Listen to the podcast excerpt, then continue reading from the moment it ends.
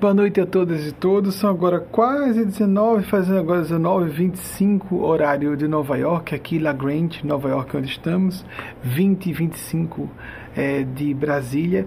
Eu queria começar por dizer que é, esses, essa introdução foi autorizada por mim também. Foi pedido da equipe. Existe uma equipe de pessoas sobre maneira, sobre maneira em Aracaju que participa das sugestões do que poderíamos fazer para celebrar os 30 anos de exercício técnico do trabalho mediúnico. Eu explico já o que seja esse exercício técnico.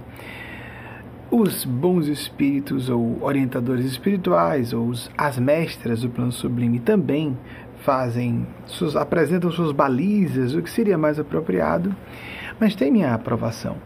É porque eu não vejo qualificação moral, e não é mesmo. Tecnicamente, cientificamente, se utilizarmos uma abordagem quanto possível científica do fenômeno, não há qualificação moral ou espiritual nenhuma em uma pessoa por ela ser dotada de paranormalidade, sensitividade, mediunidade, como se queira denominar esse fenômeno, de acordo com linhas de pensamento, seja algo mais científico, como chamar a pessoa de paranormal, ou algo mais religioso, chamado de vidente, como nos meios católicos se chamam esses videntes, ou as pessoas com dons, como nos meios evangélicos são denominadas com carismas, ou no meio kardecista, nós usamos a mesma palavra aqui no meio kardecista, embora não sejamos ligados ao meio kardecista com todo respeito aos espiritistas, a mediunidade, porque é a ideia de sermos intermediários, então utilizamos, e é, a palavra mediunidade é utilizada no mundo inteiro, não só no meio kardecista não qualifica moralmente ninguém, é uma função como qualquer outra. Mas eu já queria adiantar só um detalhe. É, algumas das pessoas que deram seus testemunhos falaram de 100% de acerto. E isso é uma, vamos chamar, eu prefiro chamar de um exagero carinhoso, mas tem um tom metafórico. Aquilo que Marconi Vieira, que é o dirigente do grupo aqui nos Estados Unidos, é, explicou que se trata de um trabalho de supraordenação então, o espírito que se manifeste, essa inteligência de planos mais altos de consciência desde os anos 1990, na verdade a primeira vez que tive essa orientação foi nos anos 80. Eu, em vez de chamar espíritos, porque eu nem tinha tido contato com o meio kardecista, chamava de inteligências. Foi quando, como eu comecei a receber as inteligências ou essas consciências despojadas de matéria densa, vêm e esclarecem aquilo que sequer a própria pessoa que é destinatária da mensagem se tinha dado conta. Parte ela se lembra e o restante, na hora que ela ouve, é isso. Agora entendi a confusão em que eu estava. Tem que ter um eco na intuição, na consciência da pessoa.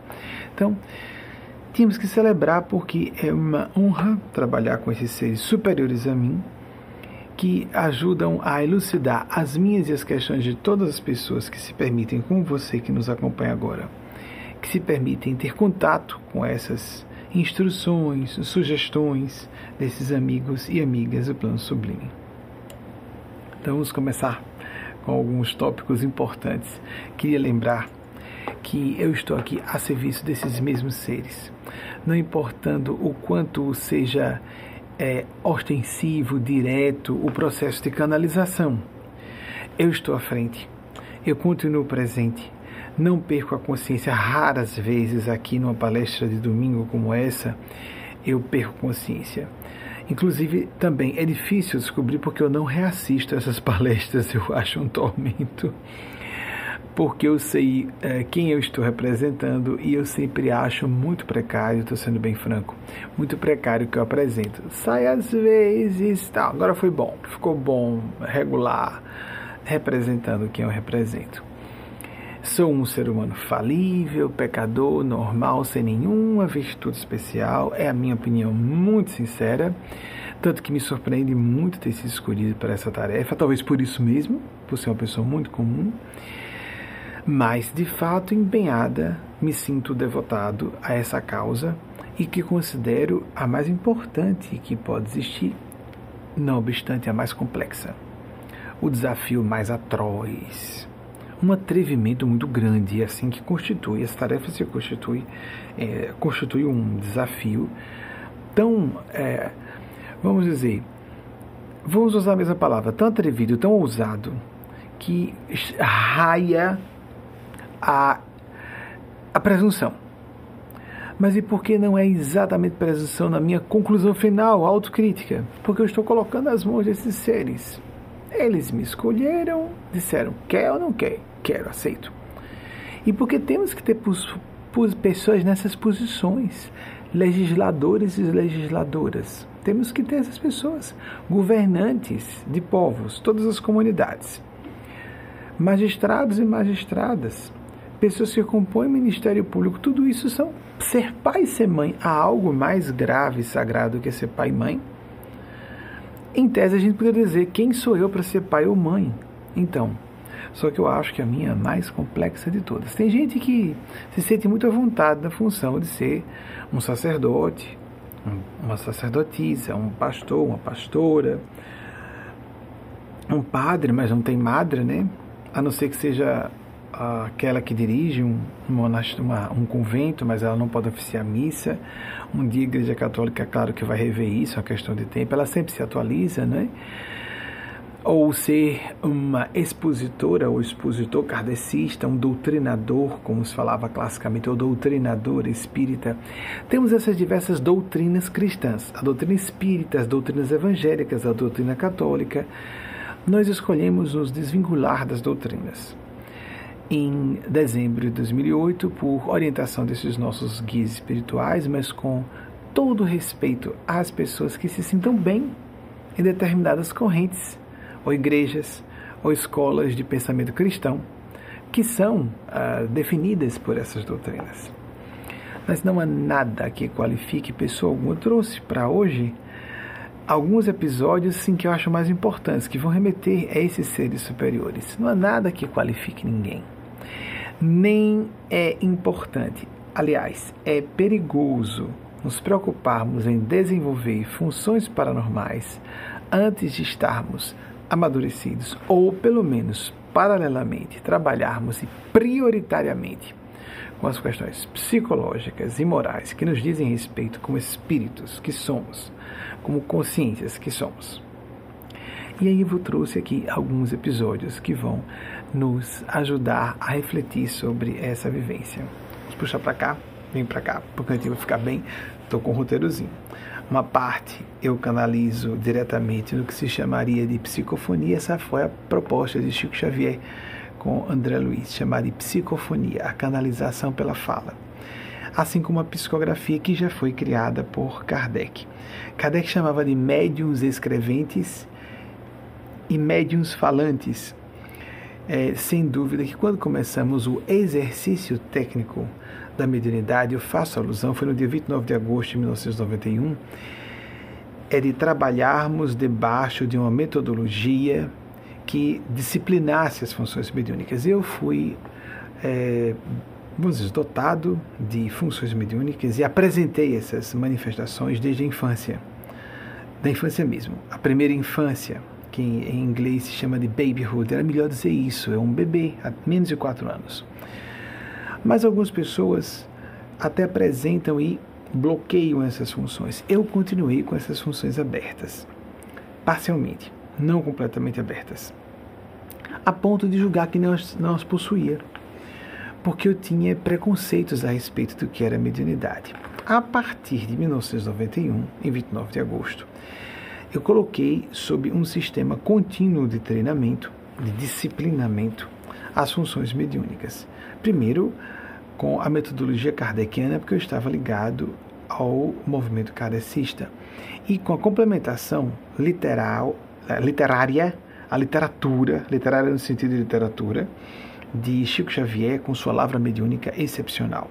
Sobremaneira, a obra do espírito que se cognominou André Luiz, provavelmente o uh, espírito do grande médico brasileiro Carlos Chagas. É uma, há uma tendência dominante a, dos autores, inclusive kardecistas, assim compreenderem. Então, é uma função realmente que entendo misericordiosa, mas o mais importante, lembremos, é desenvolvermos a espiritualidade, a dignidade, a responsabilidade, os trilhos da consciência com intuição, é nos colocarmos a serviço do bem. E com relação à mediunidade, embora eu tivesse desde a infância essas manifestações e elas aparecessem de forma acentuada na adolescência, já com características diversas, como por exemplo a psicografia, até em sala de aula. Algumas vezes tive essas experiências. Comecei a conviver com o espírito de Nespásia em 1988, que é quando marcamos o início da história da nossa organização, movimento, começando a conversar com ela, dialogar, mas sem uma sistemática ainda. Essa é a história do exercício técnico da mediunidade que começou em 29 de agosto de 91. Mas houve um episódio que, pouco antes de vir para cá, eles e elas pediram porque eu faço exercícios de meditação, de oração. Isso é o mais importante. Você exercitar a sua devoção, o seu estado de reverência, a sua prática de meditação. Se haverá uma comunicação com o mundo espiritual ou não, não interessa, não é o importante, porque se você não estiver alinhado, alinhada com seu centro de consciência, facilmente será enganada ou engodado por embusteiros do mundo extrafísico de vida, que os há muitos, como aqui no plano físico. E nós somos enganados pelos charlatães da outra dimensão, da mesma forma como somos enganados pelos impostores do plano físico de vida, quando nos enganamos a respeito de nós mesmos, nós próprios, ainda que inconscientemente. Quando temos uma imagem muito idealizada sobre nós mesmos, eu só penso bem de todo mundo, eu sou uma pessoa que só faço bem a todo mundo, eu sou uma pessoa que só quero ajudar todo mundo, sem reconhecimento dos traços de egoísmo, sem reconhecimento dos seus vícios emocionais, intelectuais, de interpretação de mundo. Se nós não nos enxergamos como realmente somos e trabalhamos nisso a vida inteira, porque é um trabalho ad infinitum, eterno, ad eternum, nunca termina. Quanto mais nos conhecemos, menos seremos suscetíveis de ser ludibriados por essas inteligências perversas da outra dimensão, que podemos chamar de demônios, diabos, obsessores, meio kardecistas, nós chamamos de perturbadores e perturbadoras. Podem ser apenas seres viciosos, mas alguns são bastante inteligentes e têm agendas pérfidas, tenebrosas. Às vezes compõem organizações criminosas da outra dimensão de vida, quer acreditemos que isso exista ou não. Essas realidades extrafísicas que são várias faixas intermediárias entre o bem e o mal, no mal em graus variados, afundando nas profundezas do mal, e no nível transcendente várias escalas de frequências espirituais do plano sublime. Muita gente utiliza a mediunidade como um atalho. Por exemplo, muita gente sem capacidade, por questões egóicas e autoafirmação, sem capacidade de se definir e se apresentar em, com sucesso na vida profissional, na vida acadêmica, pessoas com pouca inteligência, por exemplo, mas com muita astúcia mas que sabem que não têm inteligência para serem bem-sucedidas numa certa carreira profissional, na vida acadêmica, que não têm condições de encontrar o poder que desejam, nem têm eloquência para manipular pessoas e seduzir pessoas para chegar ao poder. Não que todas as pessoas que chegam ao poder sejam assim. Mas não têm habilidades para chegar ao poder, então encontram um atalho fácil, não só na mediunidade, mas nos meios religiosos porque exige-se pouco, normalmente a pessoa. Observem como é comum isso. Discursos muito pobres, pessoas despreparadas, mas vemos muitas pessoas psicopáticas, cínicas, deslavadamente enganando pessoas. Porque são pessoas que não teriam condições de chegar à posição de poder e de fortuna que têm.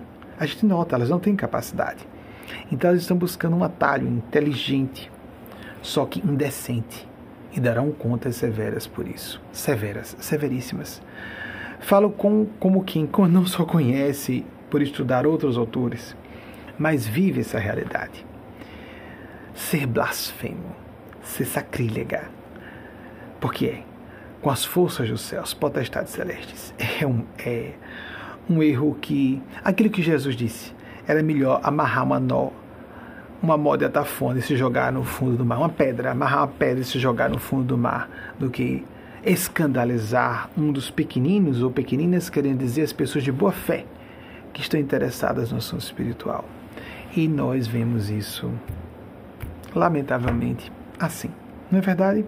Tanto é que, por exemplo, nas minhas funções mediúnicas, a espiritualidade faz questão de falar sobre assuntos que não estão disponíveis, nem na internet, que não sejam deduzíveis por quem a conhece que ela não tenha falado com ninguém, às vezes nem falou com o próprio cônjuge.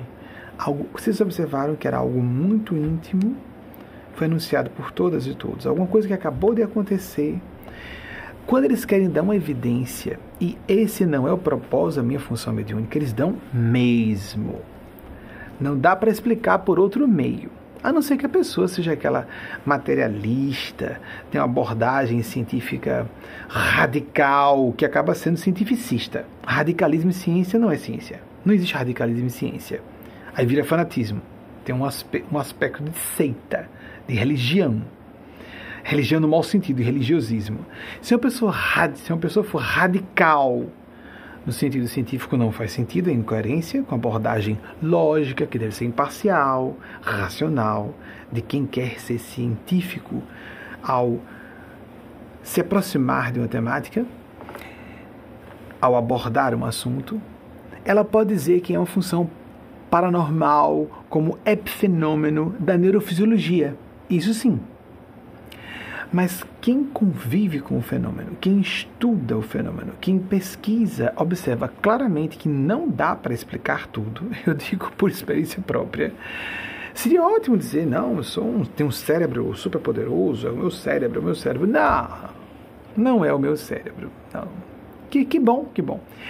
Tanto é que alguns inimigos meus me acham dotados de uma inteligência próxima do genial, pelo que eu pensei, porque atribuírem tudo a mim ok, obrigado, eu, eu me sinto lisonjeado, mas não, não é a minha opinião, nem de quem se aproxima de mim e me conhece mais a fundo. Posso ter inteligência ligeiramente acima da média, ter uma cultura geral, etc., mas não para o que é feito por meu intermédio. O trabalho com inicial maiúscula que é feita por esses gênios celestes por meu intermédio não, não está dentro de minhas capacidades pessoais. Não mesmo. Não mesmo não mesmo. Estou sendo muito franco e tenho que dar esse testemunho público. Quando se fala, ah, é médium? Sim, porque eu quero dar crédito a quem merece, é devido eu dar esse crédito. Eu estou com um mero porta-voz e já é muito ser porta-voz desses seres do plano sublime. Eu fui católico, de uma família e de educação num colégio católico, e quando, em julho de 1987, foi isso que eles pediram, e elas, quando eu vim para cá, que narrasse para vocês. Sei que as pessoas gostam desses assuntos, estão sequiosas desse assunto. Numa época de é, reforço do ciclo do ateísmo e da negação, embora haja pessoas muito decentes, bem intencionadas nesse propósito, porque estão contra obscurantismos medievais. É lógico, temos que ser contra isso sempre inclusive com o radicalismo científico, o radicalismo acadêmico, o radicalismo político, toda forma de opressão do livre pensamento e ataque ao sentimento das pessoas. Porque se nós ofendemos a religiosidade, a espiritualidade genuína de pessoas, nós estamos desrespeitando o direito de pensar, sentir e agir dos outros. É bem diferente de estarmos contra abusos que sejam perpetrados contra terceiros, inclusive expoliando pessoas simples ou de pouca cultura, ou pouca inteligente, pouca inteligência e de boa fé. Isso é horrendo. E essas pessoas, quer acreditem ou não, darão contas severas. Já estão sendo observadas. Nessa época, então, vamos narrar esses episódios. Isso eu sei que eu gostaria, no lugar de vocês, ouvir isso. Em julho de 1987, eu me isolei na casa de uma tia-avó em Recife, capital de Pernambuco, uma tia-avó pelo lado paterno, e fiquei só três semanas lendo sobre algumas linhas de filosofia oriental, a própria filosofia ocidental clássica, não a mais moderna, contemporânea, alemã dos últimos séculos, mas a clássica mesmo, os grandes clássicos gregos. Muito pouca coisa. Três semanas mergulhado em leituras e voltei e continuei com essas leituras, mas dali eu já voltei agnóstico. Des, das férias de julho, eu estava no segundo ano do ensino médio na época. Naquele ano eu faria, no final do ano, 17 anos, em julho de 1987. Em outubro eu completaria 17 anos. Em fevereiro de 1988 eu tive acesso ao Livro dos Espíritos, de Kardec, e me deslumbrei. Nossa, deu uma, uma ordem a visão do cientista, né, que ele era um, um cientista e se apresentou como um codificador, muito bem colocado da parte dele, ele procurava ser isento, um grande gênio do plano sublime, Kardec, não há dúvida, quem não reconhece isso não conhece direito, não é o fato nos termos desligado do kardecismo que não reconhecemos o valor de Kardec. A obra mediúnica de Chico Xavier é um tesouro para a humanidade. São coisas diferentes esses, de novo, quando a pessoa sai inflamada e dizendo que não vale nada, ela está tomada por outras intenções, outras forças e às vezes bem destrutivas e diabólicas. Temos que respeitar a Igreja Reformada. O protestantismo, Martinho Lutero foi um enviado celeste. Nós precisávamos das igrejas protestantes, que não gostam de se dizer protestantes, mas estavam protestando contra a Igreja Católica, ponto, é um fato. Chamam-se de evangélicas. Aqui se chama de igrejas, chamam-se de igrejas cristãs. Bem, igrejas cristãs não são só as evangélicas, a Igreja Católica é cristã também. Nós somos cristãos. Há muitos cristãos e cristãs que não têm definição religiosa. Eu acho isso inapropriado. Eles tomam a palavra cristã para eles. No meio, no Brasil, os evangélicos ah, se apropriam de serem evangélicos, mas não seguem os evangelhos mesmo. Colocam à frente o Antigo Testamento e os Atos dos Apóstolos. E, e o, os apóstolos e as epístolas de Paulo, porque nos momentos mais sérios dos assuntos, mais polêmicos, não seguem o que Jesus disse. Jesus disse, por exemplo, sobre a homossexualidade, a, LGBT, a LGBTfobia que é fomentada por muitos, não todas, evangélicos e evangélicas, se baseiam em textos do Antigo Testamento e em textos do, de Paulo. Podem observar, Moisés e Paulo não seguem Jesus, então não são evangélicos, porque os quatro evangelhos não falam sobre o assunto. Em todo tema, tema polêmico é normalmente excluído Jesus. Nós estamos com Jesus. Nossa opinião é que Jesus é o grande líder da humanidade, não Moisés, não Paulo. Paulo adaptou Jesus para o primeiro século, era cristão, os primeiros séculos foi um gênio celeste, exatamente, também para a época. Assim como Kardec, para o século XIX, mas Jesus é intemporal. Imaginamos que Jesus está ultrapassado, é ignorância. É pouca profundidade de reflexão. É pouco tato com o assunto místico espiritual. É quando a pessoa tem, por exemplo, uma vez científica. Não se faz isso de má fé normalmente. É é uma estultícia específica, porque temos áreas de estupidez e não percebemos. Todos nós, todas nós temos. Não é de qualquer indireta para qualquer pessoa. Mas sejamos autocríticos, autocríticas. Então, pois, pois bem. Em 1988, tive acesso a Kardec, me tornei kardecista à época e é, li alguma coisa, comecei a ler de Chico Xavier, alguma coisa, mas quis muito vê-lo pessoalmente. Em fevereiro, apenas dois anos depois de ler o Livro dos Espíritos, eu fui com cara e a coragem, viajei de ônibus de Aracaju até Uberaba, numa viagem muito longa de 34 horas, aproximadamente, isso é que eu me recordo, e é, vi Chico Xavier presencialmente, fisicamente, ambos encarnados pela primeira vez. Eu só vi duas vezes, assim, fisicamente, presencialmente. Não tive um papo íntimo só nós dois tivemos duas conversas, tivemos uma conversa rápida no final dessa noite, porque tem muita gente se apresentando como amigo íntimo de Chico Sensei. Então, e altos papos e contando histórias que na verdade não aconteceram. Algumas pessoas, sim, foram, são francas ao dizerem que foram íntimas e foram de fato íntimas, mas nem todo mundo, nem todo mundo, atenção. E tem gente que resolveu fazer o que Chico Xavier não quis. Utilizar o nome dele para publicar livros. Chico Xavier deixou muito claro que não queria que o nome dele fosse utilizado depois da morte dele. Tanto é que deixou a história do código, que questionam que existiria esse código.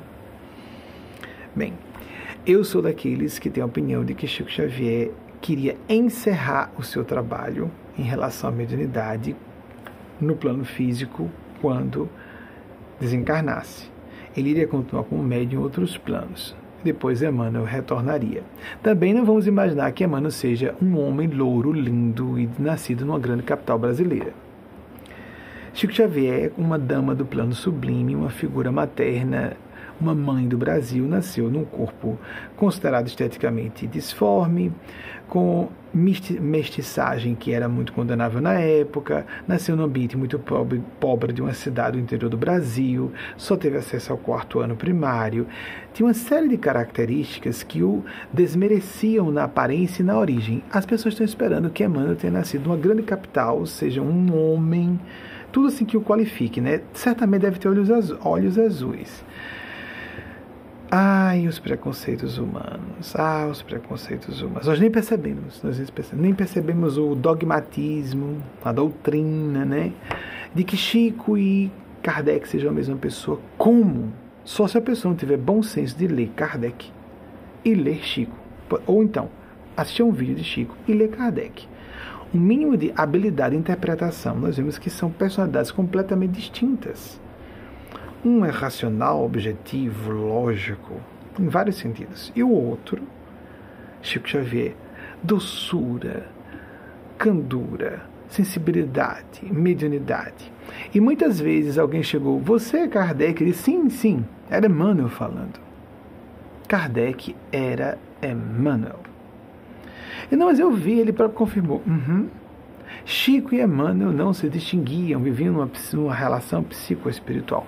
É claro que você pode discordar, mas o problema é nós levarmos esses assuntos de opinião como se fosse um assunto essencial.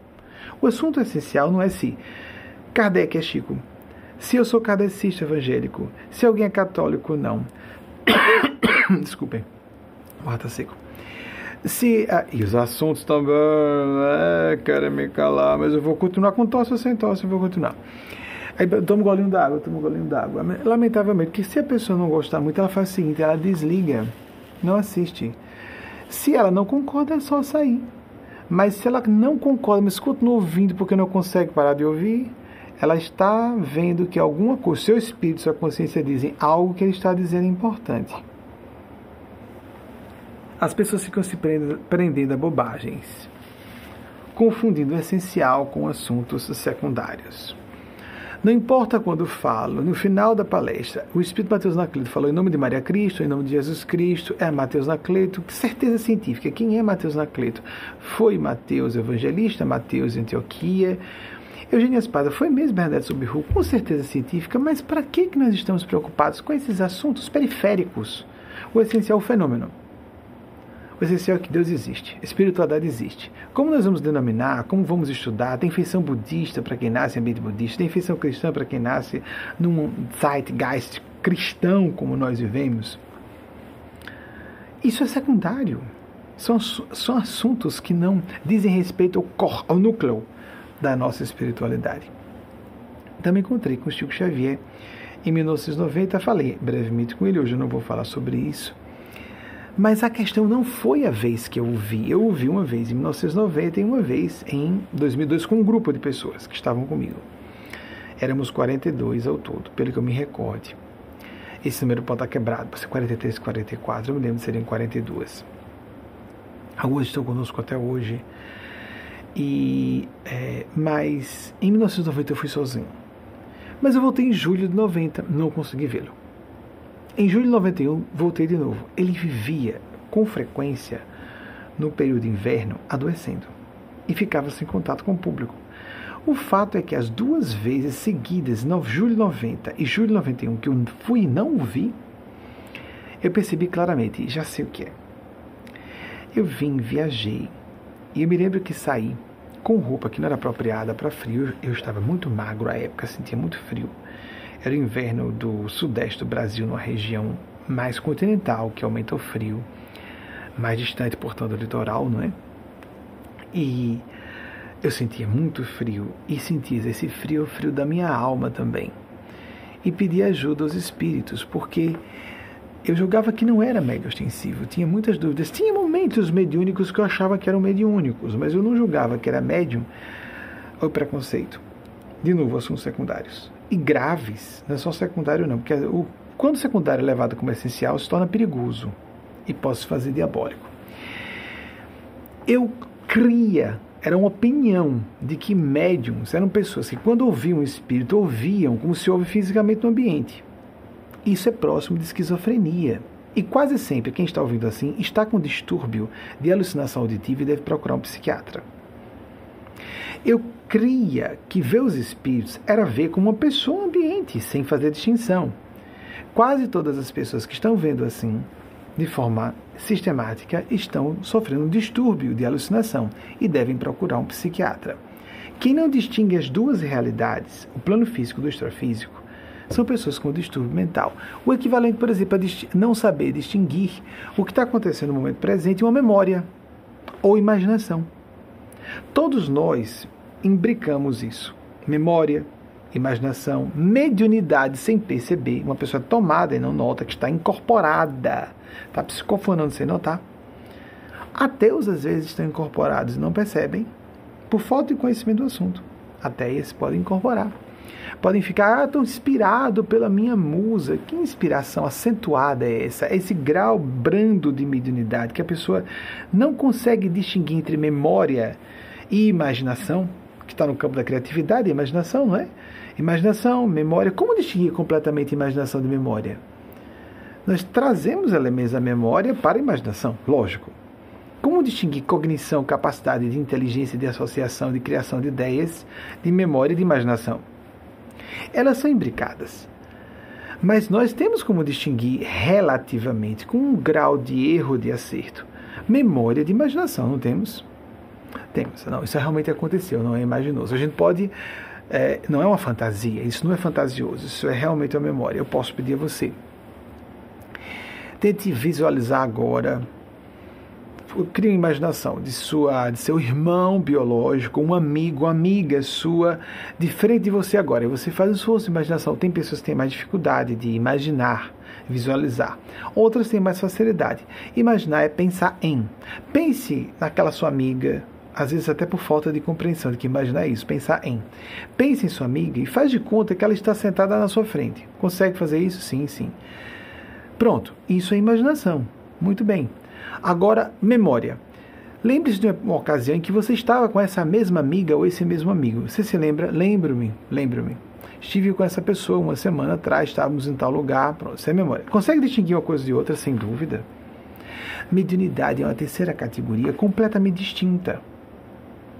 Mas ela sofre interferências da imaginação e da memória, sem dúvida alguma. Assim como a memória e a imaginação se eh, sofrem interferência recíproca. Por exemplo, se nós saímos de uma festa ou de um encontro de amigos e vamos conversar sobre o que alguém disse sobre um assunto, nós podemos é, discordar completamente de uma pessoa de nossa confiança. Vamos imaginar um casal saindo de encontro com outro casal. Aí saem, você viu o que fulana falou? Aí, como é que é? Ela falou isso? Foi, ela disse tal palavra. Não, ela não usou essa palavra, ela usou aquela outra. Por exemplo, isso é muito comum e é fácil alguém dizer, você está exagerando, ou então você está mentindo. Nossa, isso é tão sério uma acusação dessa, não é? A pessoa pode estar sendo muito sincera. Ela pode estar com interferências da sua imaginação, que é o inconsciente, porque ela quis ouvir ou presumiu que ouviu o que não ouviu na verdade. Isso é muito comum, isso é corriqueiro, você já deve ter passado por experiências assim. Mas a mediunidade mesmo, aí onde está? Quem não é dotado da função mediúnica? A função mediúnica embrionária na Terra. Essa é uma opinião muito bem estabelecida que eu tenho. E isso foi que eu via. Eu me lembro que eu falava com Kardec. Perdão, falava com os espíritos, inclusive o espírito de Allan Kardec, eu não sabia que era humano na época. Pedi ajuda a eles isso é o ato falho, né? Sai alguma coisa que a gente pensou, é isso mesmo. Chamava os bons espíritos, chamava e dizia, mas Kardec, você disse que os médicos estavam em toda parte. Cadê? Eu preciso de ajuda para o trabalho, porque eu sabia que iria divulgar o assunto de espiritualidade. presumindo tratar-se do kardecismo. Antes, não. Antes eu sabia que era uma filosofia relacionada à alegria, aqui, como falamos, a escola de felicidade. Em nome de inteligências invisíveis, eu seria instrumento, a palavra que eu usava era essa, dessas inteligências. Um médium, um intermediário, um porta-voz, como hoje coloco. Os médios estão em toda parte. Eu queria que vocês me ajudem, por favor. Preciso falar com uma dama. Eu imagino que seja uma senhora, uma senhora mais velha, uns 20 anos mais velha que eu, que seja um excelente médium, que possa me ajudar, porque como é que eu vou chegar na televisão? Porque eu sabia que ia trabalhar em vídeo, isso era como uma memória. A pré-cognição eu sabia com muita clareza que eu tinha, de antever imagens do futuro. Não imaginar, ter como uma memória. Quem não tem precognição fica imaginando, fica supondo que é imaginação. Ah, eu estou com um pressentimento. Pronto, pressentimento. Quando está muito avançado para a precognição, nós podemos ver quadros completos. Isso era forte o suficiente na minha adolescência para eu saber que eu tinha. Tinha uma precognição acentuada. Depois percebi que eu também tinha uma função mediúnica muito clara. Mas no início não. Ah, eu sou um pouquinho médium, porque ver mesmo para confundir, eu não confundo. Não confundo ouvi para confundir às vezes. Mas eu não confundo. Então, como eu via e ouvia de forma diferente, como se ouve ver uma pessoa no plano físico, eu julgava que eu não era médium. Olhem só que interessante. E era. E eu fui lá em julho de 91, um mês antes de começar esse trabalho técnico, mas o que está acontecendo? Eu preciso trabalhar, não posso fazer por mim, eu tenho que falar em nome de vocês. Eu preciso ter um canal, uma pessoa que seja ponte entre mim e vocês. Um mês depois, eu estava fazendo os meus primeiros exercícios técnicos de mediunidade. Na primeira sessão, recebi 40 páginas de psicografia. E o espírito Eugênia Spásia começou a se manifestar com mais frequência. Eu já a conhecia desde 1988, como já disse aqui a vocês, está no nosso site comecei a trabalhar com ela mais intensamente. Lembremos, se discorda, discorde. Cuidado se se afobar muito, porque a afobação exagerada pode indicar que você pressupõe ou perceba intuitivamente ou em caráter de profundidade que está errado sobre um assunto importante para você, não para mim. Não é questão de estar ou não, porque aqui eu estou falando convicto que eu estou dizendo. Mas se uma pessoa se afoba, por que se afobou? Você pode discordar, eu mudei de canal e vou assistir um doutrinador espírita, um doutrinador católico, um doutrinador evangélico e fique bem. Mas se a pessoa se aborrece continua presa, bem, então o que que faz no seu coração e na sua, qual é a atração, o fator psíquico? Qual é a razão no seu inconsciente para você precisar ouvir ou ficar preso ou presa ainda que eu não preciso não. Por que, que você está sendo levado ou levada a ouvir isso? Isso é um clichê, que não é um clichê, isso é um assunto intemporal. Às vezes somos levados a ler ou a ouvir ou assistir ao que nós não queremos porque precisamos, no nível profundo, nós não percebemos conscientemente, mas inconscientemente precisamos.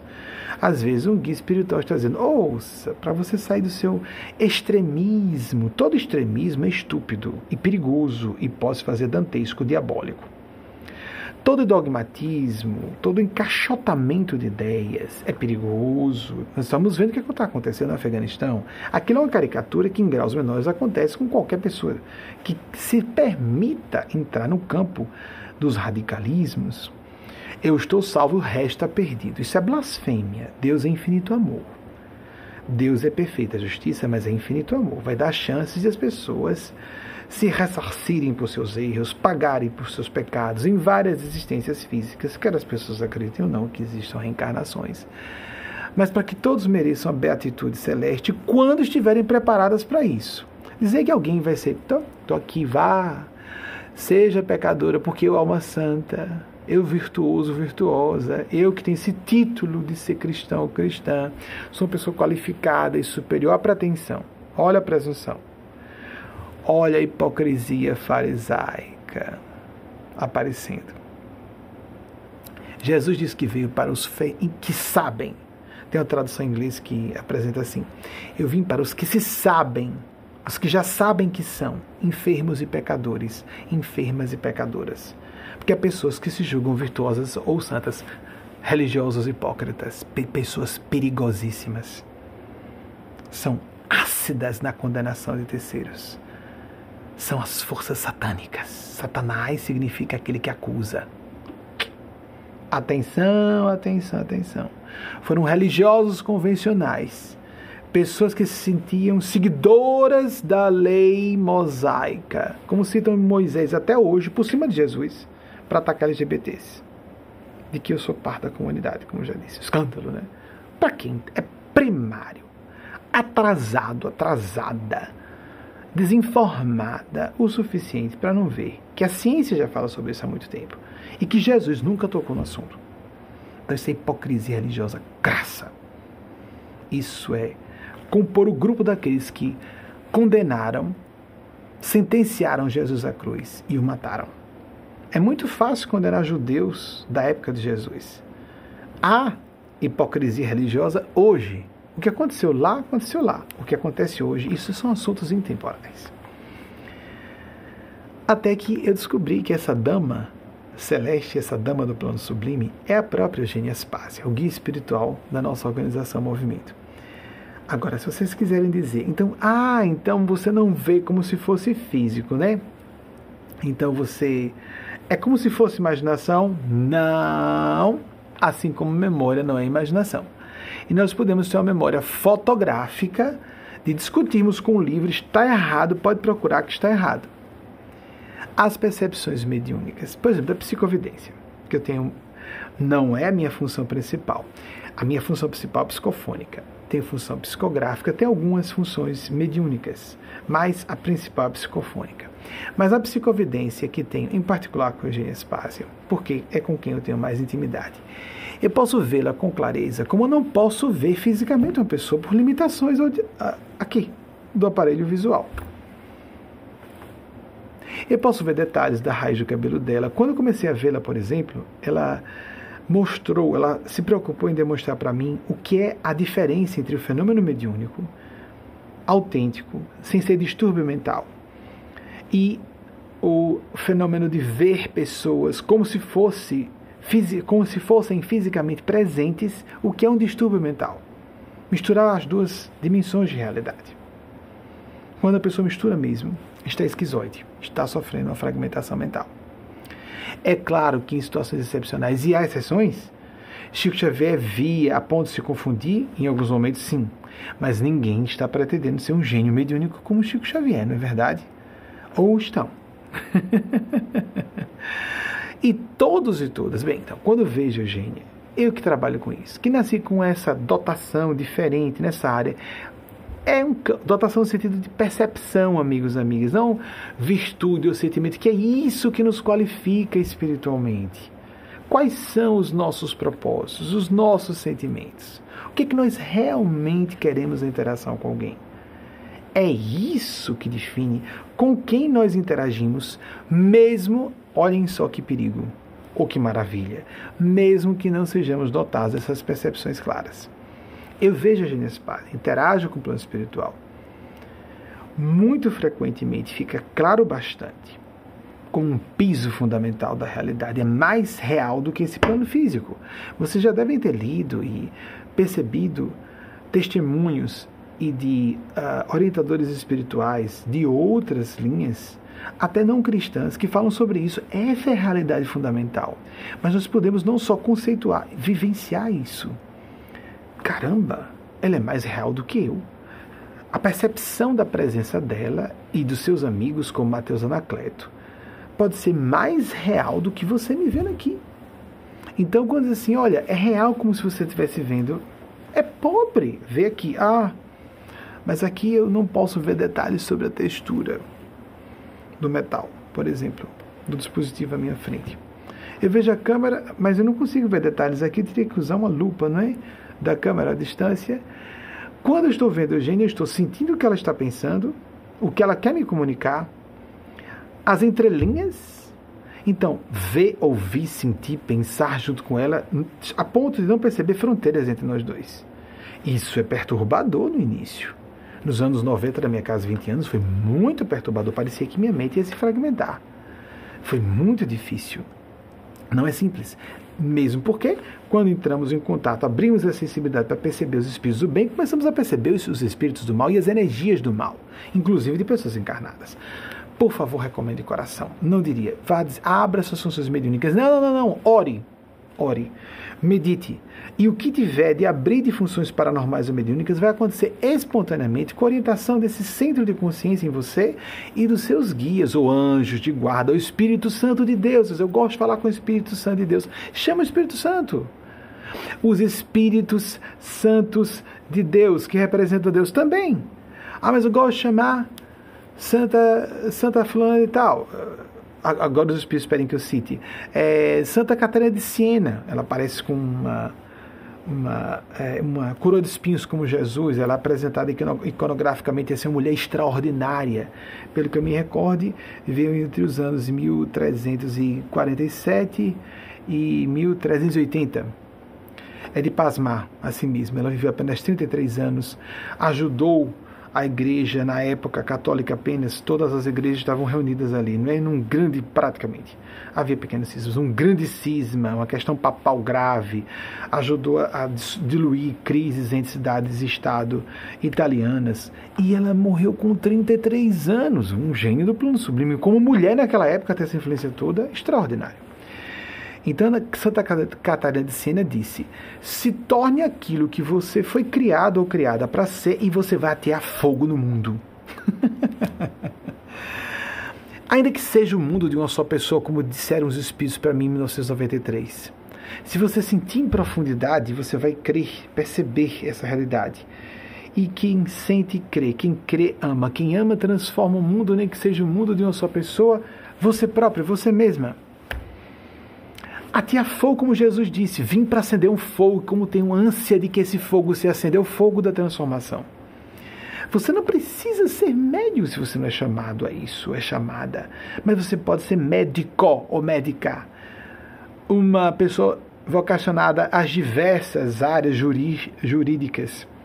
De ser advogado, um, alguém do Ministério Público, alguém que trabalha na Defensoria Pública, alguém que trabalha na magistratura, há um leque de opções extraordinário no âmbito do direito. Você pode ser chamado ou chamada à área de saúde, mas para fisioterapia, para enfermagem, etc, etc. Você pode ser chamado ou chamada para a parte científica, para pesquisa, como a professora doutora eh, Rosilene Moretti, já eh, na outra dimensão, merecidamente foi um pouco antes da hora, graças a Deus, antes da hora do que a gente espera, né? Expectativa de vida. E foi previsto, né, eu dizia aos meus amigos, ou eu, Moré, desencarne esse ano, dentro dos meus 48 anos, de eu completar 49, foi o caso. E é, ela foi libertada, ela mereceu, mereceu voltar antes. Mas é um merecimento ficar também, para aprendermos mais, termos mais experiência e que era uma, uma cientista que produzia ciência como farmacóloga e tinha trabalhos de pós-doutorado, além do doutorado, etc. E tivemos contato com uma distintíssima dama, pessoa de caráter diamantino. Então, prestemos atenção nesse chamado e porque todos e todas somos inspirados, inspiradas, mesmo que não sejamos dotados de funções mediúnicas, e essas funções mediúnicas intuitivas em nível embrionário nos fazem nos conectar, criar uma, uma acoplagem de ondas mentais com aquelas e aqueles que se afinam com nossos interesses, nossos valores, nossas prioridades, as verdadeiras prioridades, os verdadeiros interesses, aqueles que não revelamos para outras pessoas, ou pior, não revelamos para nós mesmos, nós próprios porque são sentimentos que definem a faixa de consciência com que entramos em sintonia. E se alguém está na ideia da malandragem, de enganar as pessoas, de levar vantagem, da rasteira, ela vai atrair situações e seres que vão provocar isso na vida dela. É uma questão automática. Não é lei do karma no sentido de castigo de Deus, você vai ser castigado não é automático. É uma sintonia a pessoa vai ser usada. Se ela tem o propósito de usar pessoas para os seus interesses, ela vai ser usada por forças que estão querendo usá-la. Que podem julgá-la interessante para atingir suas, seus objetivos. E depois de atingidos, jogam fora o bagaço fora no lixo. Se nós queremos atrair bons espíritos, tornemos melhores pessoas. Se queremos atrair os anjos de Deus, trabalhemos o que os anjos de Deus querem: serviço ao bem comum. Se nós queremos garantir a sintonia com guias espirituais, seres do plano maior, melhoremos os nossos propósitos de vida em todas as áreas de nossas vidas. No campo mais secreto dos nossos corações. É aqui que se estabelece, sendo ou não a pessoa dotada de funções mediúnicas. Sério isso, não é? Então, voltando para cá. Você já falei, 100% foi uma, uma gentileza das pessoas e já falei que não é só eu prefiro como hoje estou presente além recebo a influência deles queria que usasse os dois sistemas às vezes vocês veem que eu faço isso não é? é considero a minha função repito a mais complexa a mais atrevida que existe se alguém quiser dizer ô oh, Benjamin eu gostaria de lhe dar um presente nesse seu dia de aniversário de 30 anos eu pediria tem um tem tem tem tem especialíssimo e gostaria que não fosse hoje, não. Vou ser guloso. Vou querer que você faça sempre. Ore por mim. Faça preces, oração. Peça a Deus, ou a Jesus, Nossa Senhora, como você quiser, aos bons espíritos, bons espíritos ou Espírito Santo de Deus, para que eu acerte mais e erre menos. Uma vez Chico Xavier disse isso em público, pedi oração às pessoas para que ele errasse menos e acertasse mais. Eu peço que o, o ah, o grau dos meus erros, o número. Então, número e grau de erros diminua. E a, o número e a elevação dos acertos aumentem. Peço a gentileza, porque esse assunto é tão sério. Eu gostaria, por exemplo, que na função mediúnica, que eu fosse falho, como todo mundo comete erros em tudo, mas nisso eu gostaria de não errar. Por isso eu acho lindo dizerem que eu acerto 100%. Não tem como, senão precisaria usar aqui, por exemplo, agora, já que estou influenciado por eles, não teria essa estrutura. Eu esqueceria de pedir o presente. Eles sabem, eles respeitam, eles não violam. O fenômeno mediúnico é muito complexo. Pedir um presente, pois é, estou pedindo orem. Aos corações de boa vontade, muitos corações de boa vontade me ouvem aqui, gostam do nosso trabalho. Eu sou muito observado pelos dois lados. Porque, como vocês observam, normalmente os discursos são muito pobres e são falaciosos, muito frequentemente dos meus religiosos. Porque, lamentavelmente, áreas que, que favorecem poder, política, religião, destaque no meio empresarial, são chamarizes de psicopatas. Vocês observam isso, não é? E a gente vê que pessoas normalmente bem dotadas intelectualmente, elas não vão para a minha área. Elas correm, ah, você pode ser um grande empresário, você pode ser um político. Para que, que, que você vai ganhar aqui? Me disseram isso. O que você vai ganhar se apresentando como médium? Porque a parte expressiva das pessoas acha que é um, uma expressão de charlatanismo. Ninguém gosta, sendo decente, sendo responsável, de ser visto com suspeita. O que você vai ganhar com isso? Mas a questão é que eu fui chamado a isso. E outras pessoas também já foram. E disseram: Não, eu faço assim, aqui escondidinho, mas em público eu me apresento como um profissional dessa área que dá prestígio e tal. Isso não é um erro. Isso não é imoral. Só não é um acerto. E essa área é muito difícil mesmo. Então peço a vocês a gentileza especial, justamente porque eu estou com o discurso mais elaborado. Porque não sou uma pessoa despreparada na minha área, não, não, não. Mas vejo muita gente com um discurso bastante pobre, hipócrita, preconceituoso, atrasado, anticristão e anti-espiritual. Alguns até preparados, mas quando abrem a boca para falar de assuntos polêmicos, contrariam o próprio pensamento de Jesus ali apresentado os quatro evangelhos. Então nós temos pessoas que são ou despreparadas ou quando são preparadas vão para grandes religiões para ascenderem ao poder por ali ou terem prestígio ou fama através das religiões. Nós vemos isso com frequência. Eu tomei a rota mais louca em termos de interesse pessoal. O caminho que mais gera ataque, pela religião na época que era a mais condenada, depois me desliguei dessa própria fui condenada por muita gente da própria religião kardecista, e assim, blá blá blá blá blá. Eu estou muito consciente de tudo isso. Mas o preço a pagar por não seguir a própria consciência e os verdadeiros mestres e mestras espirituais, muita gente pensa que está seguindo os guias espirituais. seguindo a vontade de Deus, se equivocando gravissimamente. Porque essas pessoas ferem princípios básicos de bom senso, contrariam as funções evolutivas. Funções divinas são funções evolutivas. Gente que está quebrando as estruturas dos preconceitos. Quem é preconceituoso faz, apresenta tese mora, teses moralistas reacionárias publicamente. Não está falando em nome de Deus. E estão com certeza de que estão certas, como os fariseus, como os hipócritas, como as pessoas que estão sendo influenciadas por forças do mal. Não têm autocrítica. Estão preocupadas com o poder, com o prestígio, com a fama não é essa pequena popularidade que eu tenho, eu não sou uma celebridade, não é? Essa pequena popularidade bem questionada, não é? O que, esse cara está falando mesmo? Está contrariando os interesses de um bocado de gente ao mesmo tempo. Pois é. Mas eu prefiro estar a favor da minha consciência e com os meus guias espirituais, com esses seres com quem eu convivo. E esses eu quero agradar. Quero estar emparelhado com esses seres. Porque não é bem só agradar é benéfico para mim, eu sentido de responsabilidade com minha consciência e depois com o que eu passo para as pessoas, porque eu sei que eu estou salvando vidas. LGBTs em famílias LGBTfóbicas.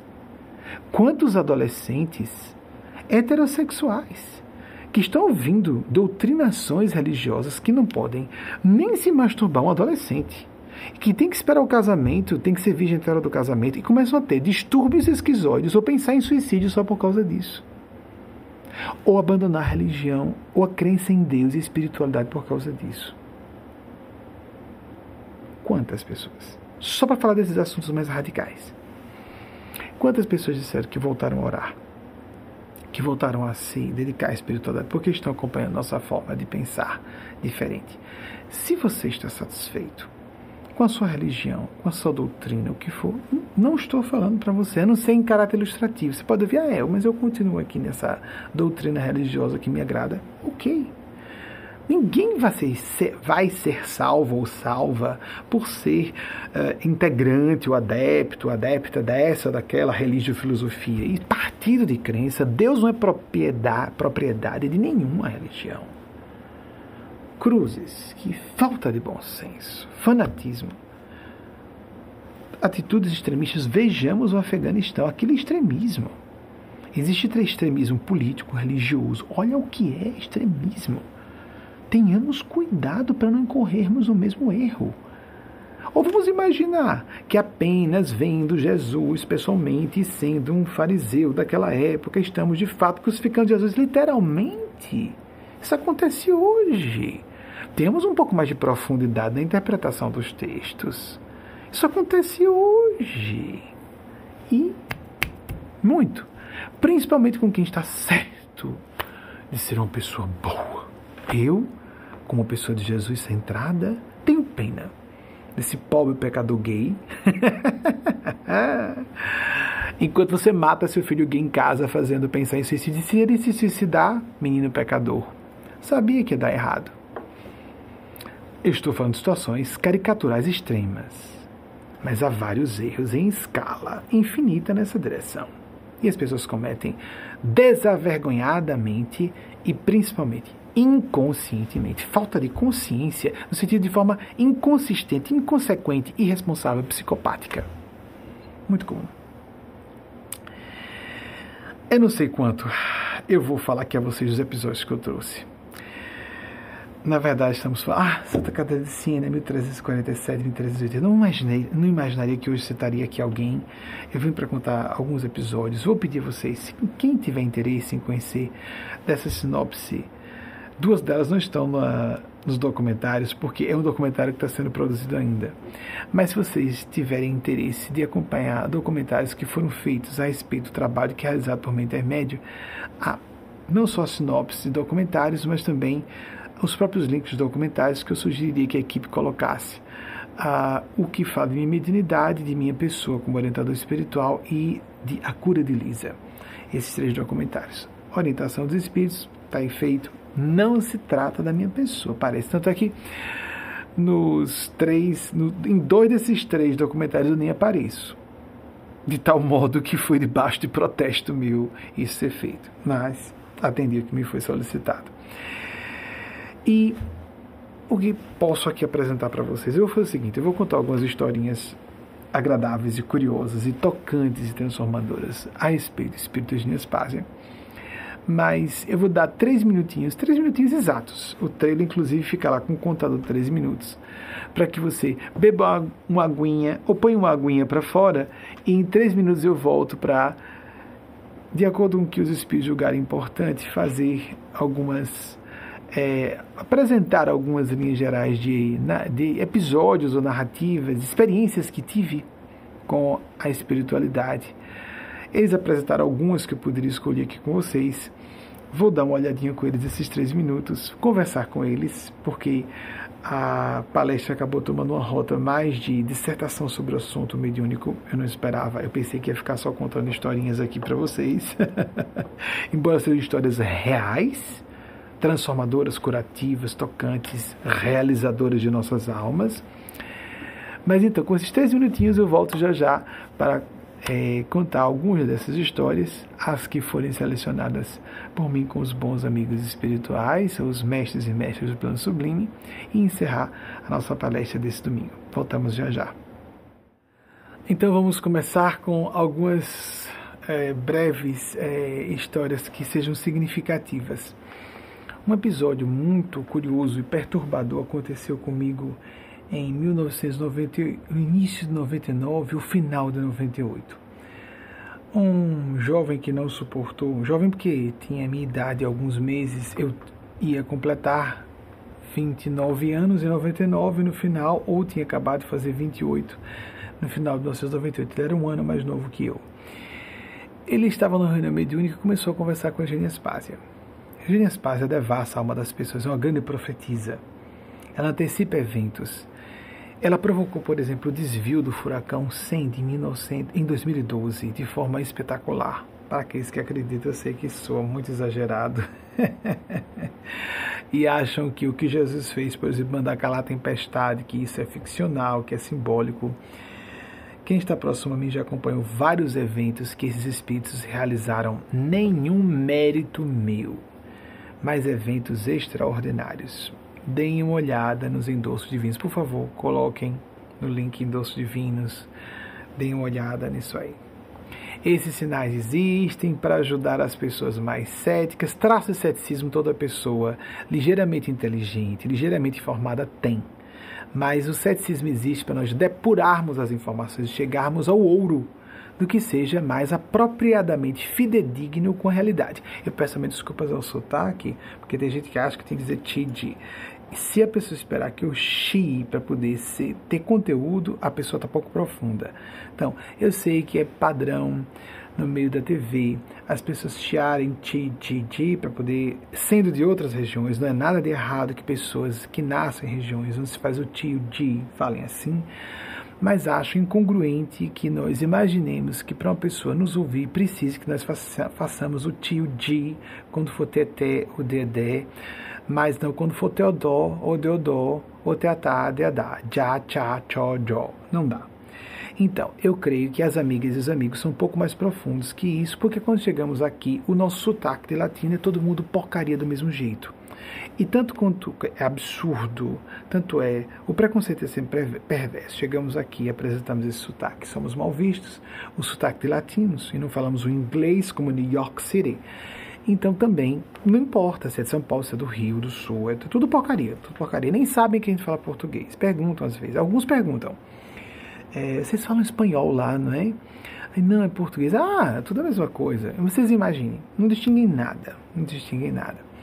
Isso é muito pouco profundo. Isso é demonstra perversidade, picuinha, superficialidade e uma agenda oculta de desqualificar uma pessoa pra, de uma forma que ela não possa, já que ela não vai contra-argumentar, ela vai puxar para uma zombaria sobre um assunto secundário. Isso é uma malandragem, isso é desonestidade. Bem, seguida. E nesse episódio, o rapaz estava comigo, nome de Única, e Eugênia se aproximou e disse: Posso conversar com ela? Ela disse que poderia. Ele estava passando por uma crise terrível no seu casamento. Mas antes de chegar a essa questão da crise do casamento, não vou dizer a razão porque ele chegou, ele se aproximou de mim, muito séria, muito séria. eles pedem para eu dizer. Ele estava com a intenção de matar uma pessoa, de mandar matar uma pessoa. Era uma pessoa de uma família importante, queria mandar matar uma pessoa. O que, que você acha, Benjamin? Não faça isso. Eu conversei com muitas pessoas que ou mataram ou mandaram matar pessoas. A gente ouve todo tipo de coisa, né? E acreditem, né? gente de serviço de inteligência, gente da política com outras intenções, que tentavam ocultar e eu estava percebendo, etc, etc, etc. Porque nem tudo a gente fala, a gente vive como uma caixinha ou uma caixona enorme de segredos. Eu brinco desde os anos 2000 que minha memória é como um Empire State Building. e assim, entre o quadragésimo e o octagésimo, mais ou menos, andares, às vezes eu mudo essa, essa proporção dos andares. São as memórias proibidas. E que os meus inimigos devem ter muito respeito pela minha decência e a minha sanidade mental, porque se eu surtar e resolver falar sobre o que está entre o quadragésimo e o octagésimo andares, por mais absurdo que eu diga, vai colar, porque as pessoas adoram ouvir falar de maldade. E o que eu disser vai soar tão coerente. Pronto, eu vou ter uma celebridade imediata. Se eu quiser ser popular, seria rápido. Falar mal das pessoas e atacar é muito fácil, é uma rota fácil. Ser um rei tem uma beleza, a pessoa cresce. Pss. Vocês já viram celebridades assim, crescer a base e atacar outras? Pss. Então, são pessoas, as pessoas que me atacam confiam em minha memória, porque nem sabem que eu guardo podres das pessoas que elas não queiram saber. Inclusive, a gente está muito confiante de às costas falar o que quiser. Fale, fique à vontade. Enquanto eu estiver mentalmente são, ou meus guias não mandarem falar, eu não falo. Então, esse rapaz veio. Estava querendo matar uma pessoa, disse que não, consegui, graças a Deus, persuadi-lo. Graças a Deus para ele também, né? para a pessoa que ia ser morta e para ele também. Isso é um crime gravíssimo, não só porque é combinado em lei, diante das leis divinas também. Está lá no decálogo de Moisés, até no decálogo de Moisés, Moisés está os dez mandamentos da lei de Deus, mosaica, que se tornou judaica, que se tornou cristã, e nós concordamos, é óbvio, está combinado em lei. Homicídio é um erro gravíssimo, é? até para a legislação humana. Então esse rapaz primeiro começou a fazer perguntas sobre como o mundo espiritual, porque era um rapaz aficionado, de uma família importante, no, em Sergipe, então, uh, aficionado em política, e eu tive contato com todas as oligarquias, viu, amigo? Se alguém quiser especular, não, não vai acertar, não vai acertar. Eu estive em contato com todas as oligarquias do Estado, depois comecei a ter contato com oligarquias do país, com os direitos civis de inteligência, etc, etc, etc. Nem sabem, nem sabem. E quem falou comigo faz de conta que não falou, esconde que falou, e às vezes repete coisas que eu disse sem dizer que fui, de onde veio a fonte, não tem importância. Cada um vai dar contas de sua consciência, não é? Porque uma coisa é a pessoa citar uma frase, uma, uma frase importante do Espírito de Espásia e dizer que é sua para poder criar um impacto numa fala. Outra coisa é dizer, olha, assim como disse aquela pessoa, porque se dissesse qual era a fonte, a pessoa teria acesso a todo o edifício principiológico de Eugênio Spazia, que eu represento, e essa pessoa poderia ser salva. Se alguém perder a vida porque essa pessoa não fez isso, está na conta kármica dela, quer ela acredite ou não. Quer ela acredite ou não.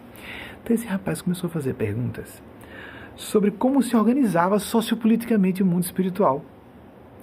Algumas delas batiam com o que, na época, como kardecista, já estava exarado na literatura do espírito André Luiz por Chico Xavier, como citei já no início dessa palestra. E à medida que ele ia fazendo a pergunta, Eugênia, não posso falar sobre isso mas eu conhecia até da literatura. É, ela disse que não pode responder a você. Depois, outra pergunta. Eu não posso falar sobre isso. E eram perguntas, repito, elas estavam, elas eram facilmente é, esclarecidas por um conhecimento prévio da literatura de Chico Xavier. Então, Eugênia, a um certo momento, o que foi? Por que, que ela está é, com dizendo que não vai responder a todas. Ela não abriu perguntas e por que, que ela não está respondendo? Então eu falei com ela, pois é, eu também estou perplexo. E falei com o rapaz e falei com a Eugênia. Eugênia, mas espera aí. É, essas perguntas eu posso responder. É, tem muita coisa no, na literatura de Chico Xavier, André Luiz. Ela disse, eu não estou aqui para falar o que está na literatura espírita. Eu estou aqui para falar algo mais. Eu não estou aqui para substituir esforço de a pessoa se informar e estudar o assunto, se informar sobre o assunto estudar o assunto. Primeira lição. E o que, que eu faço? Diga isso a ele. É para dizer isso? É. Eu não posso falar das respostas. Não, agora não que a gente está no momento mediúnico. Esse momento não é para substituir o estudo que ele pode fazer fora. Esse momento é para responder outras questões. A questão do copista, né? Tem gente que lê e reproduz em outros livros o que já leu em Chico Xavier, blá blá blá. Hum. Muito bem. E aí é, voltei para o rapaz, disse isso a ele. Aí então, bem, já que então isso aí está, né, eu sugiro que você lê então os livros de André Luiz, Chico Xavier. Vamos dar uma ideia geral sobre isso aí. É claro que aquilo foi escrito, amigos e amigas, entre os anos 1940, foi nos anos 1940, 50 e 60. A obra de André Luiz Chico Xavier basicamente está nesses, nessas três décadas. Muita coisa que foi dita na época já seria dita de forma diferente, porque o público na época era diferente. Nós estávamos um paradigma sociocultural bem diferente do de hoje. Mas considerando isso, que temos que nos adaptar a ver que aquilo foi dito para pessoas que estavam lendo aquilo nos anos 1940, 50 e 60 do século passado. Então, os anos 1940, 1950, 1960, o último foi de 68, pelo que eu me recorde. Assim, nós temos uma notícia mais segura do que está sendo dito, porque já há informações ali que precisam ser atualizadas. Inclusive, ao dizer que mulheres não deveriam ter trabalho com expediente completo assim, trabalhar de manhã e de tarde, que não seria muito apropriado, que era melhor que ela fosse dona de casa. As opiniões de André Luiz. Os espíritos têm opiniões. Ele morreu de ciúme quando viu a esposa casada quando voltou, ele devia ficar agradecido que um homem assumiu a responsabilidade de cuidar da sua filha, da sua esposa e dos seus filhos. Ele ficou aterrorizado com aquilo. São opiniões dele. Nem de Chico Xavier eram. Muito bem. A gente tem que estudar com cuidado, usar o senso crítico. A pessoa, um espírito falando então um ser de luz, não necessariamente. Atenção, espíritos são seres humanos sem corpos, assim como nós somos espíritos com corpos. Só isso. Um veículo de manifestação do plano físico. E prestou um grande serviço, André Luiz, sem dúvida. Ah, então tá certo. Então do que eu quero. O rapaz disse, então eu queria fazer uma pergunta pessoal. Posso? Aí eu, caramba, ele vai falar sobre o assunto. Da esposa, já achava que não era mais, que ele estava em um processo de divórcio. Muita gente estava em processo de divórcio na época. Não tenta encatar, não, viu? Se alguém for conhecer a casa, não vão acertar. Estou falando assim porque está bem seguro. A pessoa fica. Se, por exemplo, o próprio estiver me assistindo, vai achar que está legenda na cara, na testa. Não é, não é. É só ilusão emocional. Tá bem difícil, vocês não fazem ideia como está difícil identificar, porque todo mundo me procurava na época, eu estava com consultório aberto para orientação espiritual, que era considerado controverso, blá blá blá. Controvérsia com tudo, as pessoas só não querem o essencial serem cristãs, serem coerentes com seus princípios, serem honestas com quem realmente elas são. Assumir que elas estão com a agenda de só poder, dinheiro e destaque e manipular pessoas em função disso, mesmo não cometendo crimes combinados em lei. Como diz Eugênia, o mar de excrescências morais em que vivemos só entre as pessoas que se dizem de bem e que não cometem crimes combinados em lei. Olhem só, não estou falando de violências ou crimes perpetrados que sejam combinados em lei. Muito bem. Eu quero fazer uma pergunta pessoal. Aí, pois não. Pode fazer sua pergunta. Ai, meu Deus. Lá vai ele entrar onde não deve. Fulana vai voltar para mim. Mas eu disse ao rapaz: Rapaz, você. É claro que alguma. Eu estou resumindo, isso é uma narrativa didática do que eu consigo lembrar. Isso aconteceu há mais de 20 anos. 23, 22 anos. É possível que alguma coisa esteja distorcida. Fulano você não gosta de mim. Não é possível. Você vai fazer uma pergunta dessa. E até eu próprio sabia, ela nunca vai voltar para ele. Eu pensei comigo. Porque eu sabia que a esposa dele, ele sabia também que a esposa dele o tinha largado, largado porque apareceu um cara com mais condições financeiras e poder e levou. Às vezes a pessoa diz que foi por causa de amor, mas muitas vezes a gente sabe que no nível profundo não foi. E o próprio esposo sabia que foi largado porque apareceu um cara com mais dinheiro e mais poder e levou a esposa dele. Nem toda mulher é assim, nem todo homem também é assim, mas há pessoas que são assim. E não são criminosas. E não são necessariamente imorais. Não necessariamente. Para mim, moralidade é grau. Decência é grau. Virtude é grau. com psicopatia no extremo e compaixão em outro. A compaixão dos santos, das almas santas. Esse fulano, é, essa resposta eu posso lhe dar. Não, mas eu quero que Eugênia responda. Caramba, Eugênia, o que você tem a dizer sobre isso? Porque eu esperava que ela dissesse o óbvio. Claro que não vai voltar. Ela disse, vai voltar. Mas, meu Deus do céu. Mas, fulano, você me dá um tempinho de prece? Eu não tinha a segurança mediúnica de hoje. Eu estava no final da casa 20 anos. Já tinha 10 anos que eu conheci Eugênia Aspásia. Mas havia mais imprecisões do que hoje. Não, é, é, eu estou com um desejo inconsciente de dizer isso. E mesmo vendo Eugênia com clareza, mesmo sabendo que era ela, não, isso não é possível. Ela está me provocando, porque os guias espirituais também fazem isso, não dão o currículo, o, o gabarito da prova, de modo nenhum. Nos colocam em teste, como qualquer professor e professora consciente. Então, caramba, é, deixa eu fazer uma prece. Ela, gente, posso fazer uma prece? Sim, sim, sim. Só para garantir que eu estou realmente falando com você, melhorar a faixa, tirar minhas interferências e das forças perturbadoras. Sim, sim, sim. Aí fulano, você me dá um tempo de prece? Ele, claro, tal. Muito bem. Fiz uma prece. Aí ela, ela esperando com um rádio sorriso. Aí quando eu estava satisfeito, ela, pronto, Eugênia, agora eu estou estou garantidamente num estado devocional que não dá para entrar entidades perturbadoras aqui. O que você tem a me dizer sobre a pergunta do rapaz? Aí ela, o mesmo que eu lhe disse antes. Ela vai voltar para ele. Aí então eu voltei, fulano. Luizinha está confirmando o que disse antes. Ela vai voltar para você. O cara achou tão absurdo como era, para mim e para ele, porque nós conhecíamos toda a situação. Repare, que ele disse, ele, ele franziu, era penumbra, era uma reunião mediúnica, mas dava para nós vermos. Ele franziu o senho. Vai voltar para mim? Aí foi o que ela disse. Mas assim, ela vai voltar como uma filha, como uma amiga. É, vejam como ele achou absurdo. o próprio que queria a resposta, que estava doidaço, que a mulher o largou. Mas era tão ilógico, tão imprevisível, tão absurdo. Assim, é, ela, então ela quis dizer que, vejam que ele partiu do pressuposto que eu estava canalizando Eugênio Spaz e que a informação estava certa. Que bonito da parte dele, não é? Ele levou a sério mesmo. Ela quis dizer então que vai voltar como uma filha e uma relação fraterna, mas você não vai fazer uma pergunta dessa, não é? Piorando a situação para mim. Porque eu sempre levei muito a sério o assunto da mediunidade.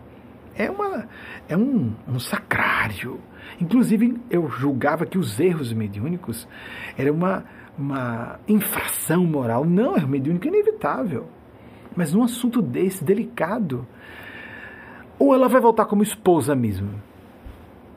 Fulano, você realmente quer que eu faça essa pergunta? Eu quero. Eu vou perguntar se ela autoriza eu fazer essa pergunta a ela. Não, então pergunte. Eu entendo se ela não quiser responder, mas eu quero saber. Eu voltei. Amigos, amigas, cada vez que a gente volta, vem um detalhe a mais ou menos, é natural. Essa narrativa eu já apresentei algumas vezes em público.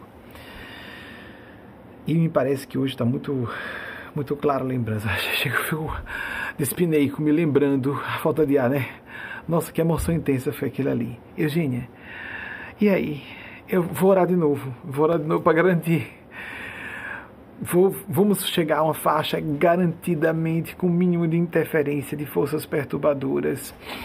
E Eugênia com um sorriso esperando. E aí, Eugênia? Essa pergunta dele é cabível? É. E o que você tem a dizer ela vai voltar assim como amiga, irmã, como uma filha, ou como esposa. A Eugênia, como esposa. Você está certa disso? Eugênia, eu posso abalar a fé desse rapaz como esposa. Pode dizer. Aí eu falei para o rapaz, como esposa. Vai voltar com sua esposa. Antes de dizer isso, o que aconteceu? Vocês podem perguntar. O sujeito estava numa certa posição de fortuna e poder. Em espaço de pouquíssimos meses. Tudo se despedaçou, sem entrar em detalhes, da noite para o dia. E essa moça voltou para o marido. Porque o que aprendia ao cara havia desaparecido a tal posição de fortuna e poder. E voltou para o marido. Olhem só. O que era completamente imprevisível. Ela foi responder o que não poderia jamais ser antecipado. E o que eu mesmo poderia responder, ela não quis responder. Você diga por você, mas está errado falar agora, porque agora não é hora disso. E num certo momento ele chegou até a perguntar sobre assuntos que, mas o que que não esteja na literatura? Me recordo alguma coisa por aí. Na literatura de Chico Xavier, Allan Kardec, aí ela respondeu uma das frases que é uma, uma das máximas mais conhecidas dela aqui. Se vocês encarnados e encarnadas soubessem, como nós, os condutores e condutoras da humanidade, os espíritos responsáveis por guiar a humanidade, se vocês soubessem como, da nossa perspectiva, vocês são pejados de preconceitos, entenderiam como nós podemos, não podemos falar quase nada a respeito de quase tudo. Muito forte isso, não é? Vou repetir. Não como para concluir, já sei quem é. Não, não, não, não. Tá muito disfarçado, não se preocupem. E olhe, desejar matar, muita gente tem desejo, fica matando aos pouquinhos, na unha, né? Uma melhor pessoa dessa que assuma que estava com um impulso de usar, contratar capangas, né? Pessoa de poder, isso acontece facilmente. Que horror, não é? E quantas pessoas sabotam carreiras de outras, sorrindo e passando a rasteira. Meu Deus. Deus, meu Deus. Pessoas que sobem destruindo moralmente outras pessoas, atacando pessoas. Isso é lei de. A pessoa está se incluindo na lei de retorno. Quer acredite ou não. É uma pedra que se joga para cima e a pessoa fica embaixo para receber a pedrada de volta. Só que não vem uma pedra só, vem às vezes 100 pedras. Porque de acordo com o grau do erro da pessoa, é o aspecto subjetivo. Ela pode merecer receber muito mais. A Vika fala de voltar três vezes, às vezes volta muito mais. O bem pode voltar a ser duplicado, como Jesus disse, não aquele que tudo abandone em favor do reino de Deus, que não receba cem vezes nessa vida e na outra vida eterna, com perseguições, com conflitos. Mas o mal também pode voltar assim. De acordo com o tamanho do sacrilégio que a pessoa observa, a pessoa ataca, por exemplo. Ah, meu Deus do céu! Por isso que eu sou muito firme quando alguém faz qualquer insinuação sobre os seres que eu represento. Se alguém ataca Eugênia Spaz e Matheus Nacleta, eu sugiro que não faça isso. Não são eles que vão mandar raios do céu. Não, não, não, não. É lei automática. Por isso eu comento sobre espiritualidade de Deus. Tenham cuidado com falas sobre Deus e espiritualidade. Falemos sobre fanatismos religiosos, obscurantismo de pessoas hipócritas. Isso sim. Vivemos uma sociedade livre para que a crítica seja apresentada justamente para que as pessoas sejam fiscalizadas. Imprensa existe para isso, por exemplo. Nós tínhamos muito cuidado com essa, esse gosto de atacar pessoas à vontade, como se nós não fôssemos dar contas a nada, nem a ninguém. Não está combinado em lei, eu não vou sofrer consequência alguma, lasque-se a outra pessoa. Hum, não. Eu não acredito nisso, não. Lei de retorno, lei de karma, isso fica para. Isso é manipulação para poder eu não fazer a questão. As pessoas passam o que quiser e arca com as consequências. Eu, com minha experiência na área, desde que o trabalho ficou público, ele ficou público antes dessa parte técnica mediúnica. Eu comecei a publicar artigos na imprensa no ano anterior ao exercício mediúnico técnico, em 1990, 26 de outubro. Desde que o trabalho ficou público, eu acompanhei fenômenos impressionantes para quem foi ajudado porque nos ajudou ou quem foi prejudicado porque prejudicou a obra que não me pertence. E nós ficamos desse tamanhozinho na medida certa para as pessoas que sintonizam conosco. Não porque representamos tradições religiosas que às vezes são impérios humanos, não é, amigos e amigas? São teocracias, como foi o Estado de Israel no passado e outros estados do passado. Como a Europa toda era basicamente um sistema teocrático, a Europa medieval é um sistema teocrático cristão. Se houve teocracia judaica, houve teocracia. Tem os estados islâmicos em suas facções no Oriente, na Ásia Meridional, na Ásia Central, como na, no Oriente Médio. Mas houve o cristianismo também, ou seja, em toda parte. Fanatismo, atraso, em toda parte. Como as pessoas do Islã conscienciosas, que sabem que Maomé, por exemplo, não atacou nem Jesus, considerou Jesus um profeta. Maria é vista com mais beleza nos textos islâmicos do que nos textos cristãos. Maria é muito desrespeitada às vezes por cristãos e cristãs. Jesus é muito desrespeitado, desrespeitado por judeus e judias ortodoxos, ortodoxas que veem Jesus como um falso profeta. Há só capa, mas dizem isso. É errado sermos contra judeus? Com certeza, qualquer tipo de preconceito. Mas por que então é certo dizer-se que Jesus é um falso profeta? Porque Paulo, que foi um judeu que achava que Jesus era. Recentemente saiu na imprensa, não é? que o Papa afirmou, citando Paulo, que Paulo, como judeu, seguia a lei, mas que achava que a vida estava em Jesus e não na lei judaica. Isso é a opinião de nós cristãos e cristãs. Se você é judeu e judia não acha isso, mantenha a sua opinião, mas estou angustiado falando para o Papa como se o Papa tivesse que voltar atrás e dizer: é verdade, nós temos que renunciar ao cristianismo e voltar a ser judeus. Não, nós não temos que nos converter à opinião de ninguém. Nós temos que aprender a conviver com a diferença. Mas tenhamos cuidado quando a gente se. As pessoas respeitam o chefe para não perder emprego, respeitam a esposa, porque senão ela, ela, ela nega o doce, não é? Mas a pessoa acha que pode atacar a espiritualidade e não ter consequência alguma. A verdadeira espiritualidade, a genuína divindade, tem consequência sim. Não é castigo de Deus, Deus te espando raios porque está raivoso. Não, não.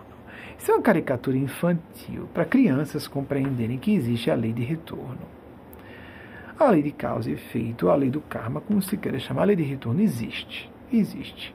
Quer a pessoa perceba isso em sua vida ou não, que ela faça os links de causa e efeito ou não. E se demorar para vir efeito, vem piorado, porque vem acumulado. Vem acumulado. Quem recebe uma resposta rápida é quem tem merecimento, que está sintonizado com o bem. Faz alguma coisa de errada, sente culpa e vem um castigozinho ali logo em seguida.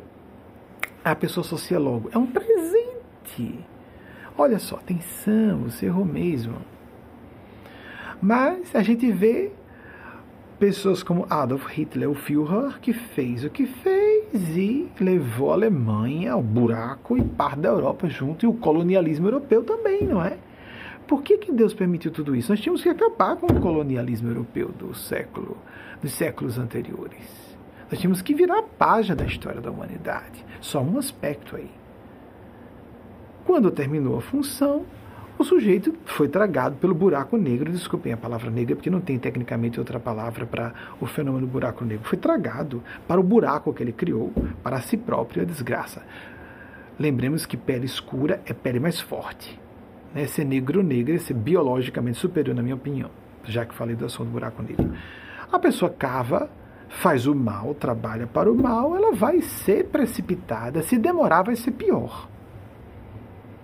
Porque ela não está tendo merecimento de ser alertada antes, de ser tocada pelo coração e consciência. Quando tem coração e consciência, porque algumas são psicopatas. Só tem medo ou ódio. Mas culpa, arrependimento, não. Só quem sente culpa e arrependimento é quem é uma pessoa moralmente normal. Tanto que se chamava psicopatia, foi o primeiro termo cunhado sobre estudo de psicopatia, de loucura moral, em 1835. A pessoa é completamente sã, muito inteligente pode passar batidão amável. As pessoas psicopáticas são extraordinariamente bem relacionadas, são interessantes. Porque elas não têm o menor pudor de ajustar a forma de falar de acordo com o que agrade, agrade a freguesia do momento. então, normalmente são amáveis, doces, carismáticas e sedutoras, manipuladoras, porque tudo é um cálculo de interesse pessoal.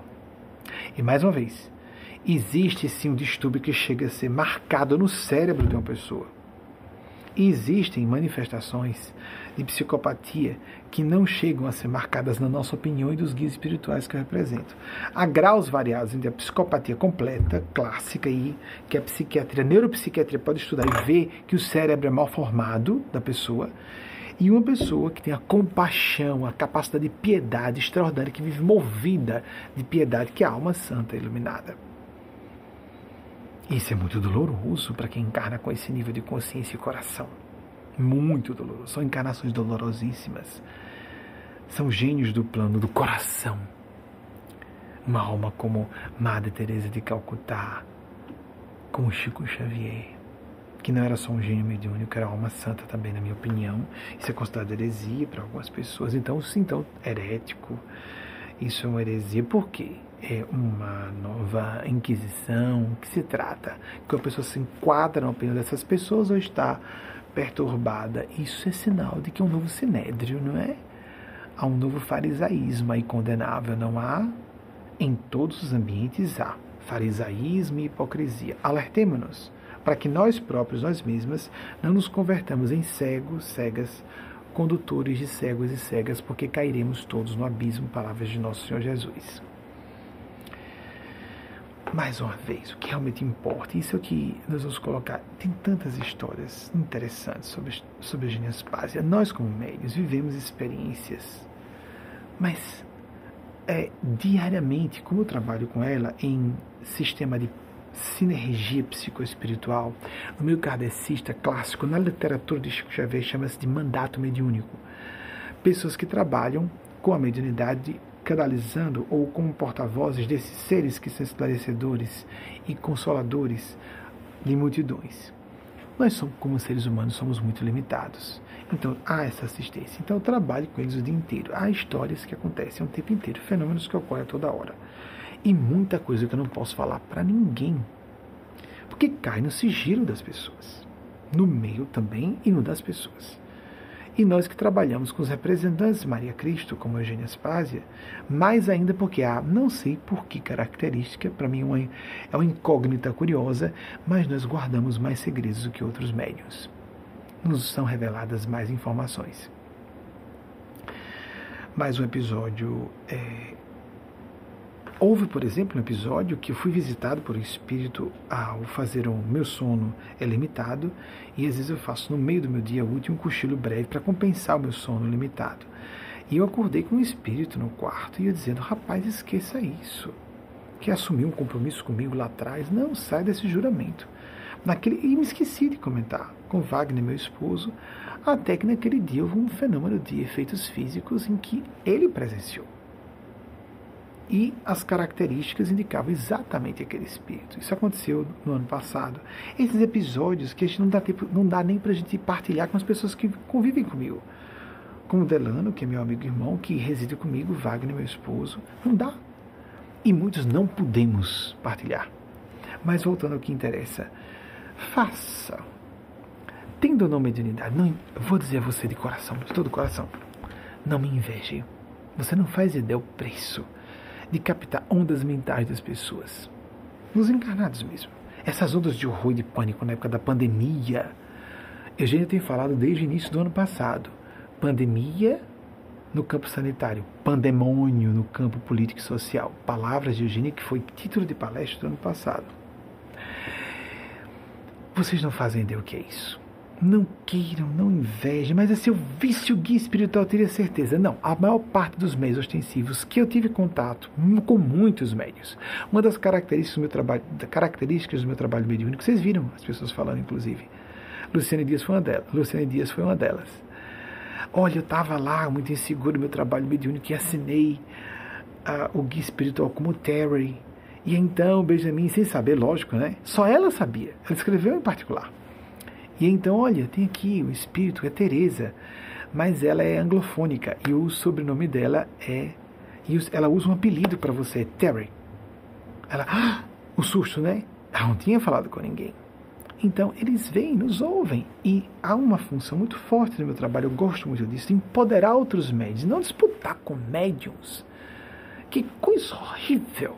Competição indica atitude não fraterna Tem que haver cooperação. Se não há cooperação, não há solidariedade honesta. E é muito comum falar para as pessoas sobre experiências oracionais e mediúnicas delas. Não queiram isso. Chico Xavier foi tão invejado com aquele gênio mediúnico dele. Meu Deus, ele sofria horrores. Ele ouvia os pensamentos de todas as pessoas num raio de 10 a 12 metros em torno dele. Ouvia literalmente. Eu percebo algumas coisas, não dessa forma. A minha parte paranormal é mais estreita do que a parte é, de sensibilidade psíquica associada à mediunidade, graças a Deus, e já é muito difícil. Não queiram, não invejem. O que, que é bom? Hábito de oração e meditação. 15 minutos, a nossa reflexão diária. Por favor, ouça isso. Se você é ateu materialista, pronto, então ateia. Faça pelas funções curativas que são comprovadas cientificamente. Terapêuticos para o corpo. Até para o corpo. Para o, o aspecto psicológico, se não neurológico ou neuropsiquiátrico, porque a pessoa diminui ou a propensão a estados de ansiedade que são diagnosticáveis e para os quais eles são passíveis de haver prescrição medicamentosa psicofarmacológica. Quadros de transtorno bipolar ou unipolar, a depressão, que não tem um aspecto maníaco, só depressão então, isso é muito claro, é só a pessoa se informar. Só que o que acontece quando a pessoa se torna uma meditadora, uma pessoa que faz orações de modo veterano, é que ela começa a mudar suas opiniões e o ateísmo costuma desaparecer. Ou ela começa a ter profundas dúvidas sobre sua visão ateia. Bem, faça a prática do Evangelho todos os dias. Se você é cristão ou cristão como eu, procure nosso site, por favor. É, coloquem na descrição, por gentileza, a nossa equipe. É, Luiz Barbosa é o responsável por essa equipe. O link para como se fazer a prática do Evangelho diária. É necessário que se isso é o diário. Só 15 minutos. Você dizer que não tem tempo. Você tem quantas horas por dia para lazer ou para trabalho? 15 minutos. O melhor seria meia hora, uma hora, mas 15 minutos. Um quarto de hora que deve ser um quarto de hora. Orando. Se você é católico, passa o texto, passe o texto, não lhe faz bem. Acender uma velhinha um incenso, faça isso. Fazer a prece, tudo desconcentrado, faça em voz alta. Escreva. Coloca a musiquinha, gosto de botar musiquinha. Põe a música, New Age, tem um monte de canais aí no Spotify, outros canais. Procure a música do seu agrado o que lhe agradar, o que ajudar você a fazer um trabalho devocional, mas seja persistente, porque no início vai ser difícil.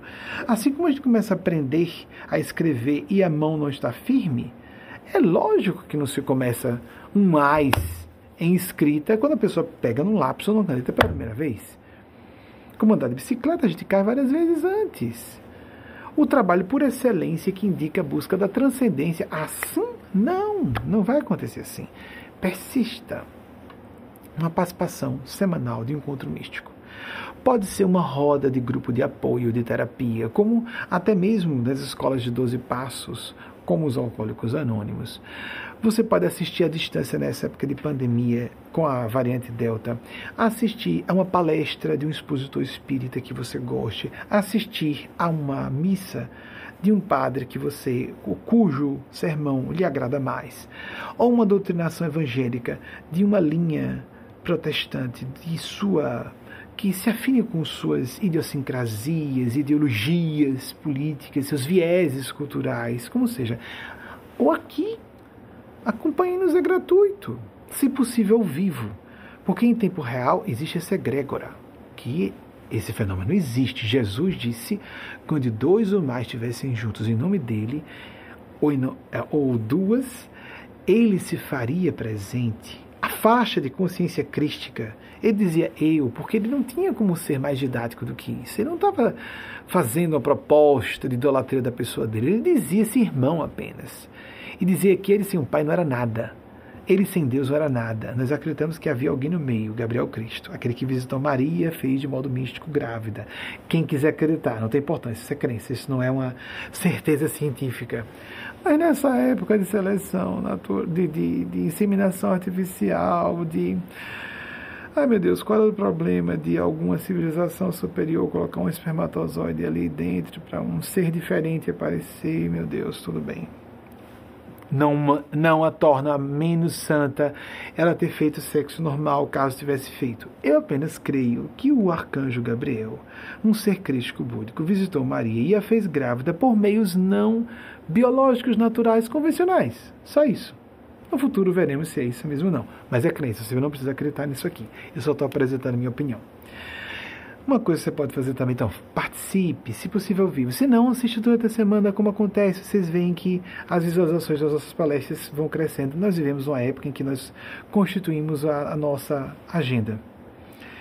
Mas tem efeito assistir ao vivo, realmente. Tem um efeito diferente. Você está em conexão com essa força mística coletiva. Napoleão Hill, o autor, o grande pai da psicologia do êxito, 1883 e 1970. Acho que eu já citei aqui recentemente, não precisa mostrar de novo não. Vocês podem ver na internet, não precisa procurar não. Viu aqui, eu recentemente citei Napoleão Hill.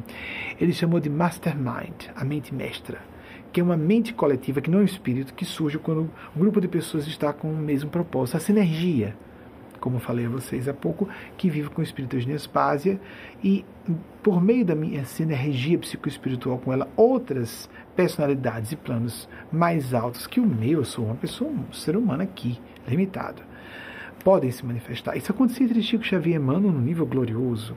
Chico e Emmanuel estabeleciam esse, como ele chamava de mandato mediúnico ou mediunato, e outros espíritos passavam por aquela massa de energia e se comunicavam, era uma comunicação a três mentes. Chico com o médium, o espírito comunicante e Amanda vigiando tudo. Inscreva-se no canal, se possível. Curta, porque é uma forma de você ajudar o canal e também ajudar a divulgação. Clique no sininho para você ser avisado, avisada de quando for publicada alguma coisa. Compartilhe em suas redes sociais. Mesmo que crie um bafafá, deixa o bafafá correr. Mas aí no meio de alguém que ataque mais, a pessoa ouve, diz que não gostou, mas aí deixa eu fazer uma meditaçãozinha, uma prece, se salva na beira do precipício de caminhos que vão trazer muito sofrimento para essa pessoa. O suicídio não é só a pessoa cometer o gesto autocida, o gesto homicida contra si próprio, contra si mesmo. O suicídio é um assassinato. Há muitas rotas de desesperança, de perda de propósito para viver, que são altamente condenáveis e mais do que isso, não condenável que você bonzinho, ganhar um prêmio no reino dos céus. Não, Jesus foi um gênio do plano celeste. Como nós não teremos, desculpem porque eu sou cristão, um gênio que nunca será comparado a nada, nem antes nem depois dele. Na terra, não. Maria Cristo, nós acreditamos que ela fosse uma alma crística, também estava ali, mas ela tinha que silenciar porque ela estava em corpo de mulher. E ele falava tanto é que ela disse: Fazei tudo que ele vos disser. João, capítulo 2, versículo 5. Fazei tudo que ele vos disser. Vamos seguir, quanto possível, as propostas de nosso Senhor Jesus. Vamos seguir praticando todos os dias. É isso. Compartilhar. Lance Jesus foi um grande mestre de dizer como as pessoas são felizes, como nós funcionamos. O manual do ser humano, onde está? Nos quatro evangelhos. Precisam ser atualizados. A cada século aqui nós estamos atualizando. Escola de espiritualidade cristã. Porque estamos falando agora diferente do que foi falado no século XX por Chico Xavier, do que foi falado diferente do século XIX por Kardec, porque do que foi falado no século XVI por Martinho Lutero, Embora eu esteja abaixo muito de Kardec ou Chico Xavier, Kardec foi um gênio da ciência. Chico Xavier era um gênio mediúnico e santo. Eu sou uma pessoa comum, responsável, dedicada ao trabalho. Mas Eugênia Spazia, não. Anacleto, não. E eu renunciei a muitos outros, cami muitos outros caminhos de vida para poder me dedicar a isso. Não foi o caminho mais inteligente para me dar bem. De jeito, definitivamente não. Eu não abandonei a faculdade de Direito à toa para passar necessidade até material durante dois decênios, em plena juventude, quando a gente está muito impressionável com os títulos, com os, os salários dos concursos públicos. Não me faltava inteligência para passar nesses concursos, etc. Então, eu não fiz essa escolha sem um preço alto. Eu estava seguindo o meu chamado da minha consciência. Mas a pessoa pode contestar o que quiser. Vamos tentar. Compartilhe que alguém pode ser salvo. E mais, você pode se empolgar com o que eu disse aqui. Ah, concordei, gostei e tal, etc. Que bom. Que bom. Fico feliz. Fico feliz. É lógico, a gente gosta quando as pessoas entram em sintonia conosco. Isso é humanamente normal. Mas não vai ser útil para você. Só você se empolgar ou dizer isso, botou em palavras o que eu penso. Gostei, gostei, gostei. Volte, se você estiver assistindo, mesmo ao vivo, você volte. Tome notas Decida-se a planejar, decida-se sobre o que você precisa aplicar para melhorar o seu bem-estar, o aproveitamento de sua encarnação, a preciosidade. Nós não sabemos por quanto tempo estaremos usando esse veículo físico. Por quanto tempo eu e você, eu e você estaremos encarnados? Encarnadas vocês, amigas do gênero feminino, do gênero da feminilidade. É um presente excepcional porque nós vivemos com espíritos em faixas evolutivas muito distintas e essa heterogeneidade evolutiva nos enriquece reciprocamente. Nós permutamos experiências e perspectivas distintas. Isso no plano astral não existe. Nós ficamos isolados em faixas específicas. Quem está no plano mais alto desce, pode vigiar. Quem está abaixo, mas quem está abaixo não sobe. É difícil. É melhor aproveitar essa oportunidade. Decida-se, planeje, discipline-se, monitore-se e se você quiser hoje expedir o que eu dissesse, candidate-se a participar dos nossos grupos fechados durante a semana. Além dessas publicações, não é simples, não se magoe se não conseguir, porque nós somos muito rigorosos. Uma equipe de entrevistadores e entrevistadoras para isso. É um grupo de algumas, só três centenas de pessoas. É um grupo muito pequeno. Nós somos imensos nas redes sociais em relação a esse grupo. São milhões de pessoas. Uma, no, como o trabalho mediúnico é o maior do mundo desde março de 2017, na maior rede social do mundo, o Facebook. Estamos em 192 países, é imenso. Isso não é mérito meu. Isso é a prova de que eu estou servindo a seres maiores, seres do plano sublime de consciência da hiperlucidez. Não importa que as pessoas riam, tenham cuidado quando rirem. Eu escolhi um caminho difícil. Será que você escolheu um caminho difícil? Eu vejo muita gente rindo, mas escolheu os caminhos melhores para si, o que mais a beneficiava. Elas não estavam me compreendendo. Não assume nem que é gay, é gay enrustido. Imagina o que eu vou ganhar com isso. Pois é, eu assumi desde 2008 no área. Eu estava num ápice na época em rede nacional. Uma das três vezes que estivemos em rede nacional, até que os espíritos disseram: pare de se preocupar com redes nacionais e vamos começar com, com as redes sociais. Eu não declarei-me gay só para criar impacto, não, estava no ápice. A pessoa não tem disposição nem falar que é gay, muito menos declarar publicamente que é médium, que exige mais coragem ainda. Aí exige, amigos amigas, porque a gente paga um preço alto. Parte expressiva das pessoas, um, um percentual das pessoas esclarecidas nos julga charlatães e outra parte os julga loucos. Alguns os acham supersticiosos. Mas se ouvir com um pouquinho de cuidado, ficar um pouquinho mais atento, atenta e isento, vai ver que não, tem alguma coisa errada aí, na minha opinião. Será que é porque ele é paranormal e ele julga que existem espíritos, mas não é bem isso, é uma coisa do inconsciente dele? Eu respeito essa opinião. A pessoa está sendo um pouquinho mais isenta, porque eu acho que a honestidade não se forja, principalmente nesse meu perfil espontâneo. Porque quando a pessoa fica muito engomadinha, muito formalzinha, né? Ela oculta o que ela realmente está pensando. Mas com a minha forma de falar, fica difícil a gente ocultar quem a gente realmente é. Não é? Mas você pode se candidatar a participar desse grupo, porque nós temos três palestras, além de todas as publicações das redes sociais, no Facebook, nas outras todas as redes, aqui no próprio canal YouTube, que estamos concentrados apenas nesse período, nas publicações das palestras, nesse período. É uma experimentação que os orientadores e orientadores do plano maior solicitaram com nossa participação também dos encarnados, dialogando com eles a respeito disso, com eles e elas. Mas o Instagram, no, uh, na nossa rede WhatsApp, que você recebe sugestões de textos no site, etc. Tem muito trabalho diário acontecendo de publicação de artigos, antigos artigos, banners novos, textos novos, etc mas os áudios fechados para o grupo. Há muita coisa preciosíssima que fica fechada, porque são assuntos bem mais delicados, bem mais polêmicos. E olhem que é eu abri uma caixinha de segredos que vai só para um terço dos, dos sigilos que eu posso abrir. se chega a um terço. E aí, para esse grupo, vai mais ou menos esse terçozinho a mais. Essas pessoas têm acesso a três palestras adicionais na semana, afora essa, domingo. Se você quiser se candidatar, fale com o nosso pessoal de apoio, entre em contato.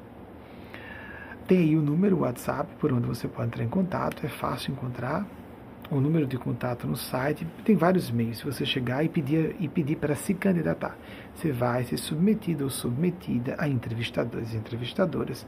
Eles conversam entre si, passam para mim o resultado e então, quando chega esse, essa pré-seleção, eu converso com os bons espíritos e faço a escolha de a pessoa entrar ou não.